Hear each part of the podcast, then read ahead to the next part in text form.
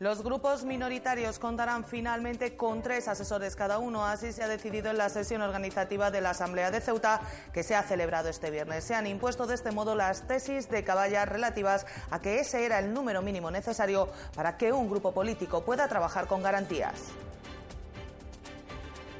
Si entramos en las comparativas, en la legislatura anterior había un grupo parlamentario que tenía la misma situación que Caballas, que era Ciudadanos, y todos los grupos parlamentarios, a excepción de Vox, que es nuevo en esta institución, eh, entendían que para funcionar un grupo parlamentario se requerían un mínimo de tres personas.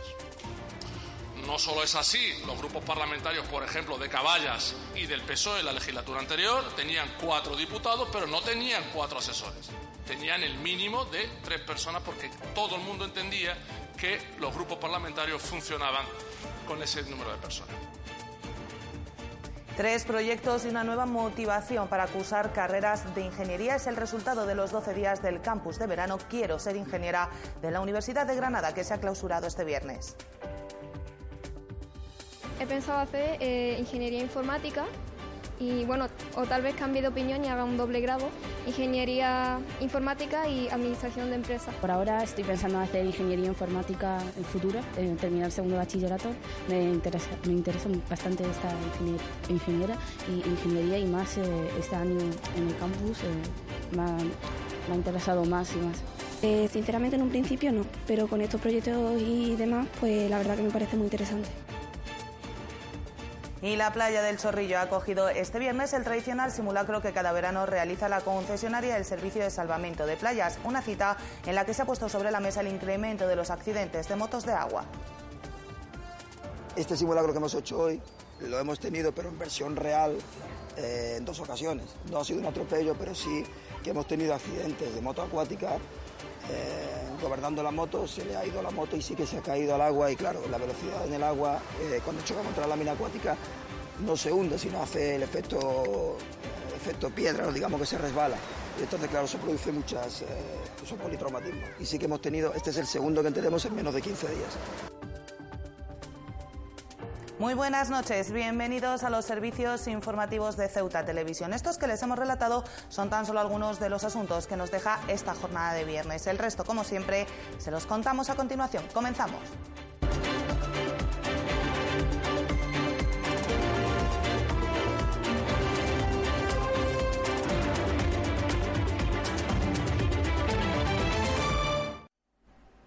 La sesión organizativa del Pleno de la Asamblea ha vivido un giro respecto al guion establecido cuando las tesis de Caballas, grupo minoritario de la Asamblea, respecto al número de asesores, han logrado imponerse con el apoyo de PP y PSOE. Cada uno de los dos grupos mayoritarios cederá un asesor, de tal manera que los dos minoritarios puedan contar con tres asesores cada uno. La polémica que se preveía para la primera sesión plenaria de la legislatura, la correspondiente a la organización del Pleno, no ha llegado a producirse. Las tesis de Caballas se han impuesto respecto al número de asesores y finalmente los grupos minoritarios contarán con tres cada uno. Una cifra, recordaba el portavoz de Caballas en la defensa de su enmienda, que se ha mantenido históricamente, tal y como sucedía la pasada legislatura con Ciudadanos.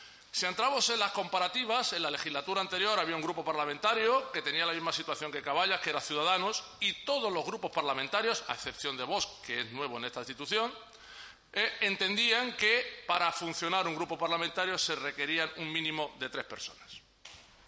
No solo es así, los grupos parlamentarios, por ejemplo, de Caballas y del PSOE en la legislatura anterior tenían cuatro diputados, pero no tenían cuatro asesores tenían el mínimo de tres personas porque todo el mundo entendía que los grupos parlamentarios funcionaban con ese número de personas. La propuesta de Caballas pasaba por incorporar un asesor más a cada grupo minoritario, mientras que los mayoritarios se mantenían en seis cada uno.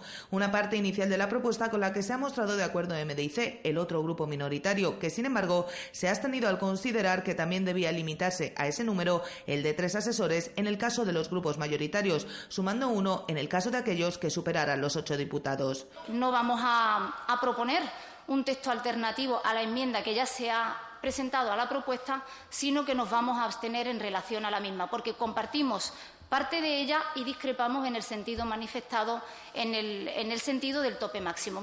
Vox también ha optado por la abstención, recordando que su postura pasaba por reducir a uno el número de asesores de los grupos minoritarios y a tres el de los mayoritarios. Carlos Verdejo, portavoz de la formación, ha explicado que, en su opinión, debe mantenerse el criterio de proporcionalidad y que no pueden existir grupos con más asesores que diputados.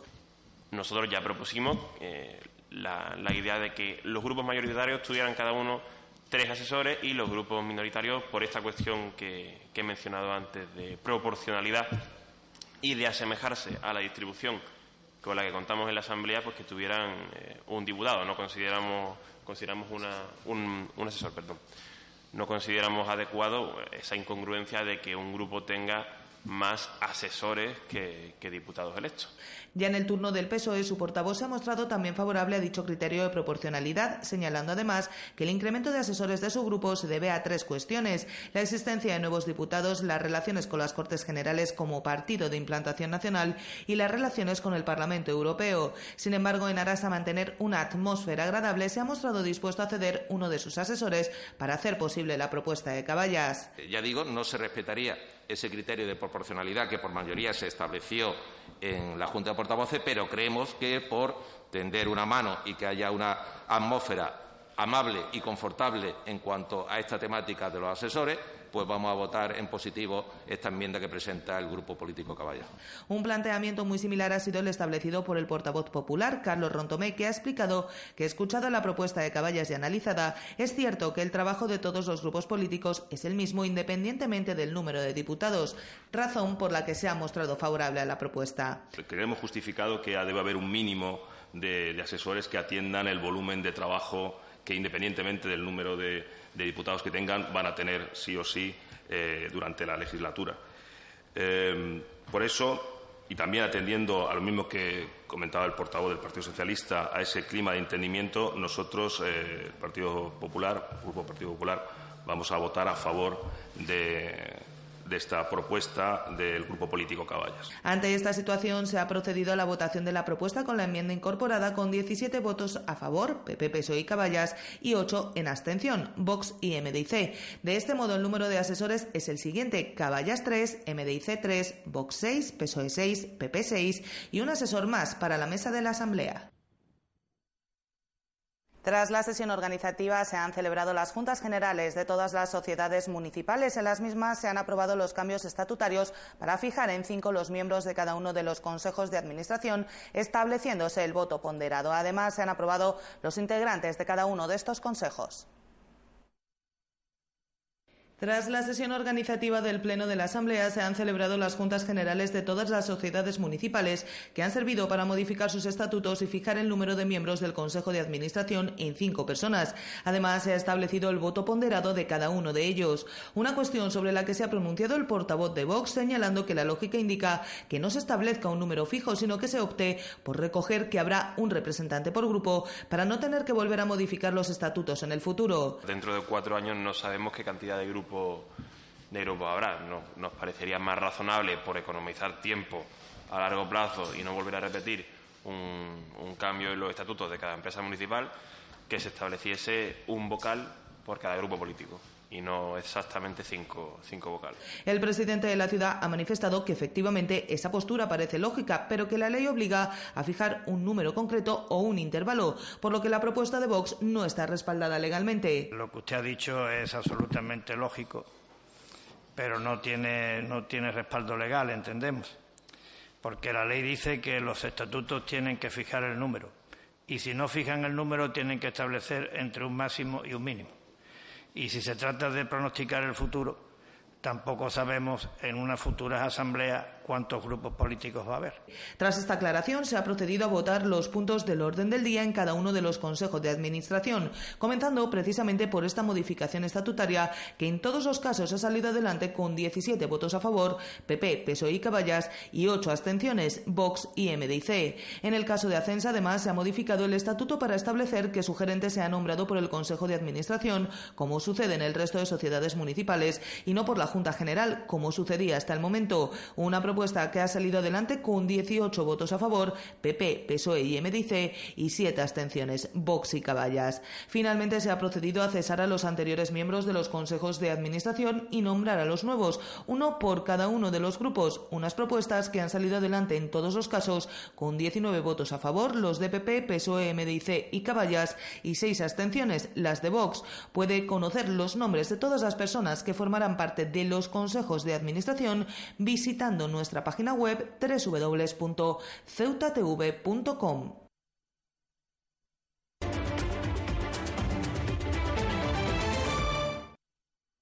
A la reciente llegada de Mondobet a Ceuta se unirán próximamente Betfred, Suertia y otras cuatro compañías de juego online en una tendencia que desde el Gobierno de la ciudad autónoma se valora muy positivamente y como resultado de las políticas de rebaja fiscal que están resultando atractivas a las empresas del sector. Ceuta comenzó a ofrecerse a las compañías de juego cuando, a mediados de 2018, el Gobierno de España aprobó una rebaja fiscal para las empresas de base digital y tecnológica que se instalasen en la ciudad. La propuesta llevada a pleno de la Asamblea propone la ampliación de un tipo superreducido del 0,5% para servicios de asesoramiento y tratamiento de datos y suministro de información en relación con las operaciones de juego online.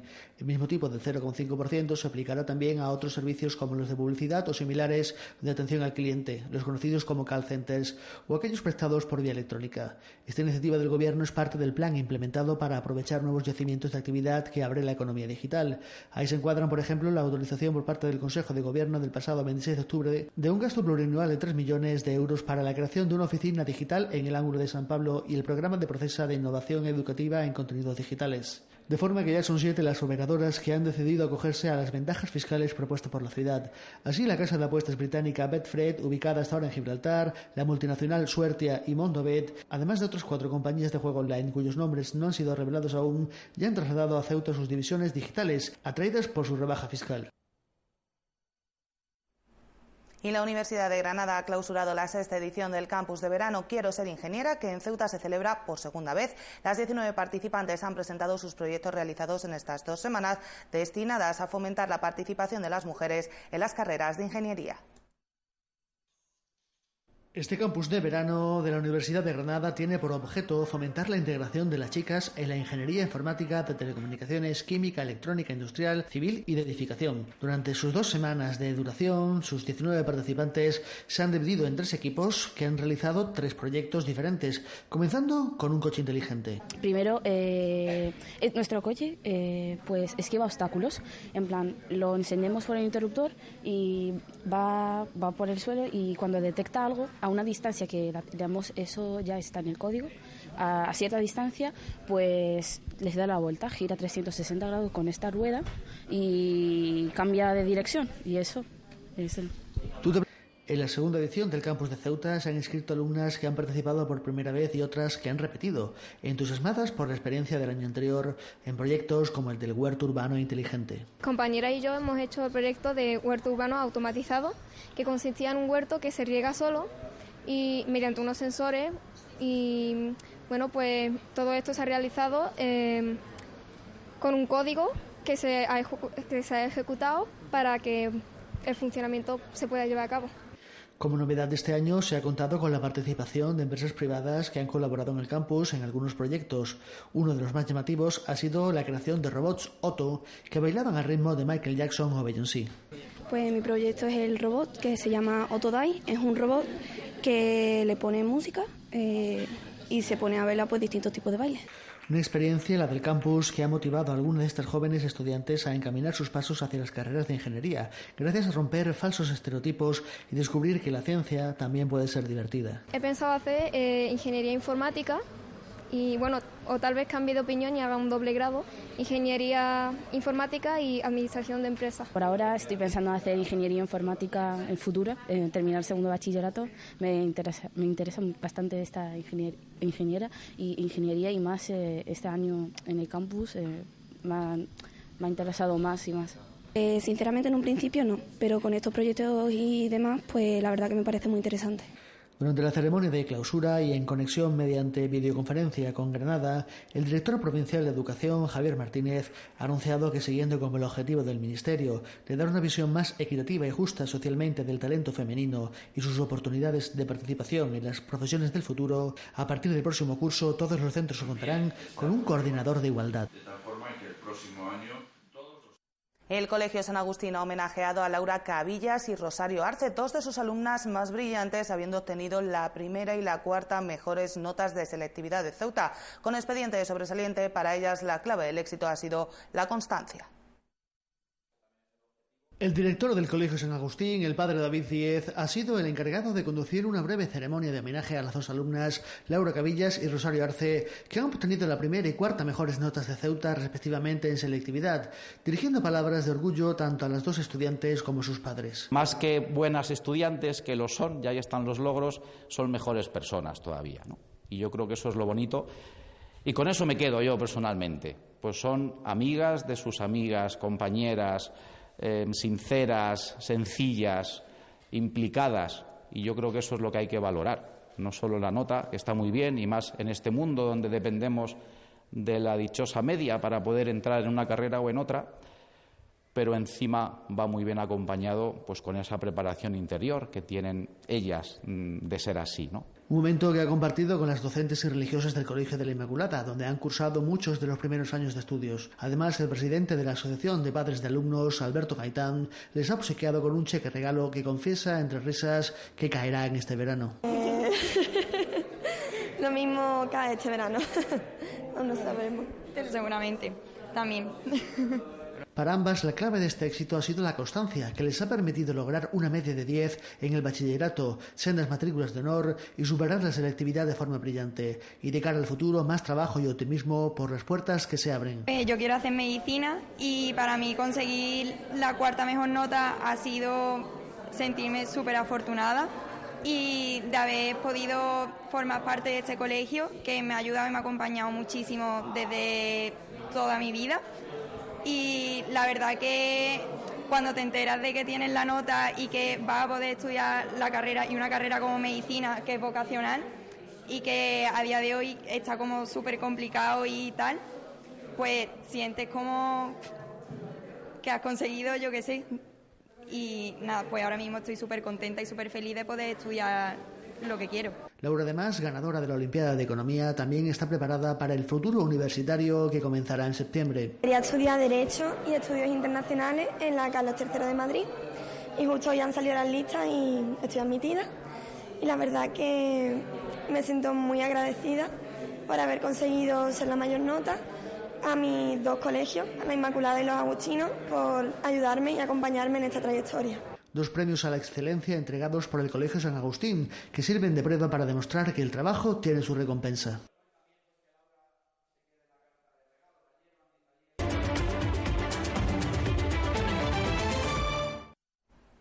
Un hombre de 28 años de nacionalidad marroquí era rescatado la noche de este jueves por el Servicio Marítimo de la Guardia Civil después de que el buque de FRS que había salido a las 9 de la noche de nuestra ciudad diera la voz de alarma a la salida del puerto. Tras el rescate y la comprobación de que se encontraba en buen estado de salud, ha sido devuelto a Marruecos a primera hora de la mañana de este viernes. Un hombre de 28 años y nacionalidad marroquí provocaba el susto de la noche en la ciudad este jueves. Poco después de las 9, el capitán del buque de FRS que había partido en la ciudad unos minutos antes daba la voz de alarma después de detectar que una persona se encontraba en el agua a apenas unos metros de la salida del puerto de la ciudad. A partir de ese momento se ponían en marcha tanto el servicio marítimo de la Guardia Civil como Salvamento Marítimo para tratar de rescatar a esta persona que pese a ser interrogado tras su rescate no quería desvelar cómo llegaba hasta allí, si bien todas las hipótesis se encuentran abiertas. Tras el rescate, este hombre era trasladado a las instalaciones de la Guardia Civil en el puerto deportivo de la ciudad, donde era atendido por el equipo de respuesta inmediata de Cruz Roja, que realizaba el habitual reconocimiento médico confirmando que se encontraba en buen estado de salud y que tan solo sufría una leve hipotermia, lo que hace pensar que no llevaba mucho tiempo en el agua en el momento de ser localizado.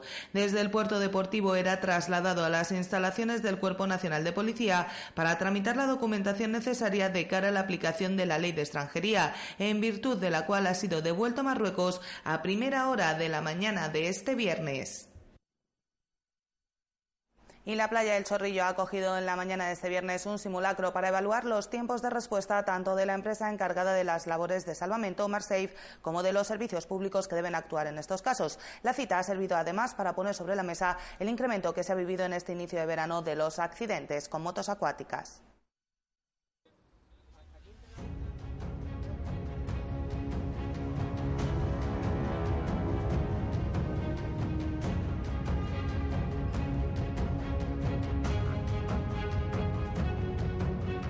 La playa del Chorrillo ha acogido en la mañana de este viernes un simulacro de accidente en el que el conductor de una moto acuática embestía a un nadador, quedando ambos heridos, uno de ellos inconsciente. Una situación ante la que ha sido necesario activar a todos los servicios de emergencia que operan en las playas, tal y como ha explicado Víctor Ríos, director general de Protección Civil y Emergencias. Se ha realizado un simulacro de un accidente de moto, una, una moto embiste a un nadador y bueno, le provoca una en principio una fractura de, de fémur, la pierna derecha. En este caso el, el, patrón de la embarcación cae al agua inconsciente y en ese momento se avisa a los socorristas que están en playa para valorar y al patrón de la moto de Marsave para que se acerque a la zona del incidente. Este tipo de actividades ha continuado permite conocer de primera mano los tiempos de respuesta tanto del servicio de salvamento en playa como del resto de organismos implicados de cara a mejorar las distintas actuaciones y protocolos. A ver, los simulacros se realizan para ver, bueno, sobre todo se calculan los tiempos de respuesta de los servicios de emergencia. En este caso, el servicio de emergencia Marsave ha sido bastante rápido a la hora de actuar y los tiempos han sido han entrado dentro de la normalidad, se ha actuado rápido y luego los, cuando se actúa también con servicios externos también tenemos que calcular los el tiempo que tardan estos servicios. También se ven pues, todas las maniobras que se tienen que realizar a los pacientes, si hay que mejorar algunas actuaciones y esos protocolos tenemos que también tenerlos en cuenta para que en otras ocasiones se pueda hacer de otra manera o de mejor manera, de otra manera o de mejor manera. ¿no? En este simulacro han intervenido un total de 15 personas, tal y como ha explicado el responsable de Marseille, Rachid Mohamed, que ha desvelado además que sus efectivos ya han tenido que hacer frente a dos situaciones muy similares a esta en los últimos 15 días. Este simulacro que hemos hecho hoy lo hemos tenido, pero en versión real, eh, en dos ocasiones. No ha sido un atropello, pero sí que hemos tenido accidentes de moto acuática.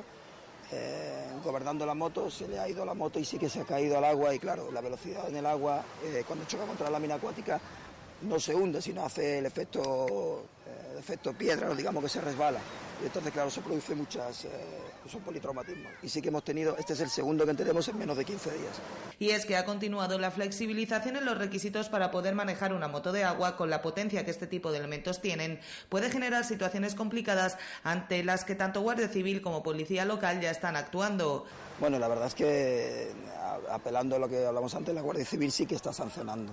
La Guardia Civil y Policía Local sí que sancionan aquellas actitudes que se salgan fuera de la norma. Es decir, hay una línea imaginaria desde, desde la, el Sarchal hasta la Piedra Pineo en la cual las embarcaciones no pueden andar a más de tres, no pueden navegar a más de tres nudos.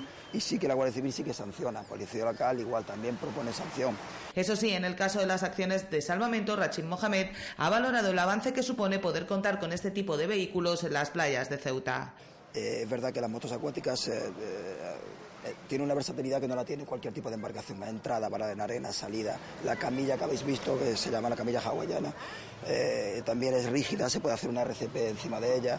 Eh, en fin, que es, Ceuta tiene ahora mismo eh, lo mejor que podía tener para el equipamiento en playas, lo mejor que se puede tener lo tiene Ceuta. Tal y como es habitual, desde Marseille se han realizado una serie de recomendaciones a los bañistas para pasar un verano seguro. Recomendaciones que pasan por cuestiones básicas como no subirse a la red antimedusas para evitar que estos seres vivos penetren en la zona de baño, no navegar con elementos flotantes con quilla dentro de la zona de baño por los daños que pueden causar a los bañistas, no exponerse al sol sin refrescarse en el agua y en el caso de los fumadores de cachimbas que tantos quebraderos de cabeza están generando en el inicio de este verano, no arrojar los carboncillos a la arena ya que se han incrementado las atenciones por quemaduras en los talones provocadas por estos elementos. Y eso sí, hacemos eh, desde aquí un llamamiento a aquellas personas que fumen, que oye, que, pueden fumar si quieren fumar porque hay espacio libre, pero que los carboncitos los recojan, aquel que lo tira en la arena que lo recoja, porque sí es verdad que tenemos... Eh, está subiendo el índice de quemaduras en el talón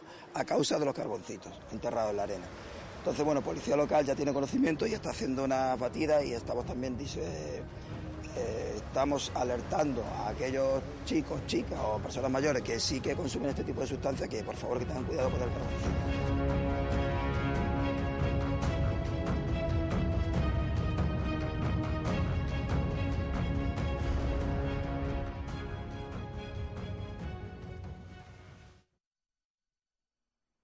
Y cambiamos de asunto porque más de 6.000 pasajeros han pasado por el helipuerto de Ceuta durante el pasado mes de junio. En el mismo se han registrado además más de medio millar de movimientos en los últimos 30 días. El helipuerto de Ceuta ha dado a conocer este viernes sus estadísticas correspondientes al mes de junio, 30 días en los que pasaron por la infraestructura ceutí más de 6.000 personas, entre usuarios de rutas comerciales, vuelos sanitarios y otro tipo de operaciones. Además, se desarrollaron más de medio millar de movimientos. Estas cifras, han explicado desde el helipuerto, arrojan importantes crecimientos, ya que el número de viajeros totales se ha incrementado un 68,3% respecto al mismo mes de 2018 y el volumen de movimientos lo ha hecho en un 58,2%. Estos datos positivos han continuado desde el helipuerto, siguen contribuyendo a afianzar los registros positivos de este año 2019, ya que en el primer semestre del año se han gestionado casi 3.300 vuelos totales, un 40,4% más que en el mismo periodo de 2018, en los que se han desplazado 34.600 pasajeros, lo que supone un 56,6% más que entre enero y junio del pasado año. La Comandancia Naval se sumará el próximo día 16 de julio a los actos de la festividad de la Virgen del Carmen, también patrona de la Marina de Guerra, con una misa que se oficiará en la Iglesia de África y una ofrenda floral a quienes perdieron su vida en el mar. La Comandancia Naval de Ceuta también celebrará el próximo día 16 de julio la festividad de su patrona, la Virgen del Carmen. Para ello se oficiará la Santa Misa a las 12 del mediodía en la Santa Iglesia Santuario de Nuestra Señora de África y al finalizar se efectuará una ofrenda floral a los hombres y mujeres que perdieron su vida en el mar. Para la Iglesia de la Almadraba la celebración ha comenzado el 11 de julio con el quinario. Durante cinco días se celebrará el rezo del Rosario, oración del quinario y una sagrada Eucaristía, comenzando a las 8 de cada tarde hasta la festividad del martes día 16 momento de la procesión. A las ocho menos cuarto de la tarde, la imagen de la Virgen del Carmen saldrá de la iglesia para trasladarse a la playa donde se celebrará la misa, que suele ser seguida por cientos de zutíes. Antes del recorrido de la Virgen por la barriada se vivirá uno de los momentos más emblemáticos con su paso al mar en la embarcación de los pescadores. La procesión del centro saldrá a las nueve y media de la tarde del santuario de Nuestra Señora de África para realizar su procesión por el Paseo de las Palmeras hasta la playa de la Ribera, pasando por los bajos del mercado. Con el sol ya escondido, se celebrará la bendición de las aguas, poniendo punto final a esta tradición ceutí tan arraigada.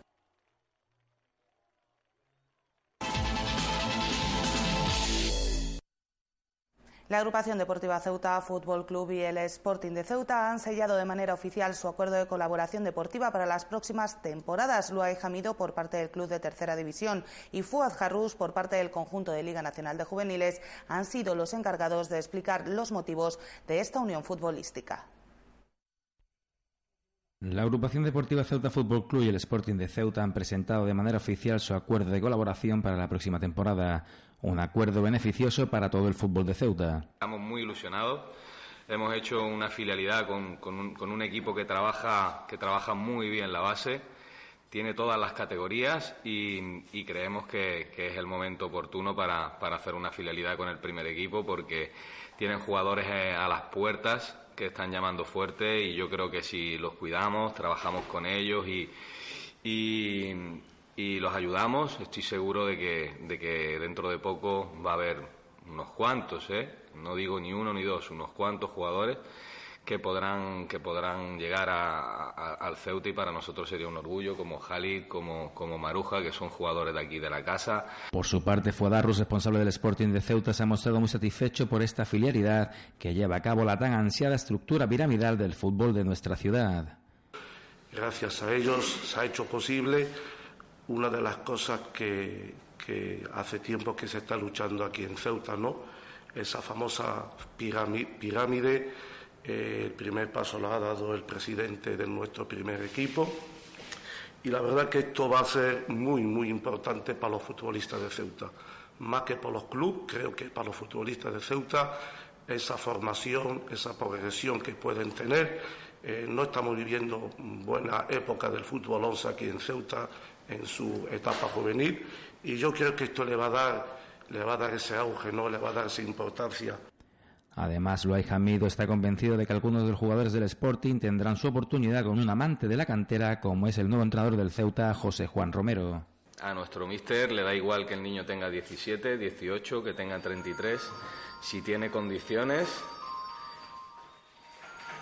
si tiene cualidades para jugar en el equipo, lo que vamos a hacer es ayudarle, potenciarla. De hecho, él ya los conoce por nombres eh, y y por ejemplo, Joffre y Carrasco son dos jugadores que le gustan mucho, que ha visto partidos de ellos, que los va a seguir, y algún otro que también hay por ahí, que, que sí que van a, van a formar parte de, de la plantilla del primer equipo en muchos aspectos, ¿vale? Entonces intentaremos que entren en dinámica lo antes posible con el primer equipo para que luego el salto no les sea más complicado.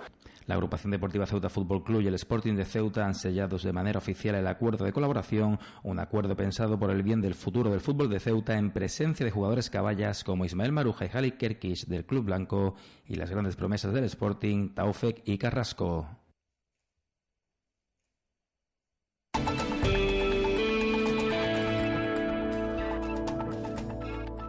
Y vamos ya con la información del tiempo para este fin de semana. Comenzamos por la jornada del sábado. Cielos poco nubosos o despejados. Las temperaturas sin muchos cambios. Mínima de 22 grados, máxima de 27. El viento soplará de poniente con un aumento progresivo y con rachas de fuerte a lo largo de la tarde. Panorama muy similar el que espera para la jornada del domingo, aunque puede haber una cierta nubosidad y las temperaturas máximas bajarán ligeramente, mínima de 22 grados, máxima de 25. El viento seguirá soplando de poniente. Y el número premiado en el sorteo de la Cruz Roja de hoy ha sido el 206, 206. Nosotros nos vamos ya, no sin antes recordarles que pueden seguir toda la actualidad de la ciudad en nuestros perfiles en las redes sociales Facebook y Twitter y, como no, aquí en www.ceutatv.com. Disfruten del fin de semana. Adiós.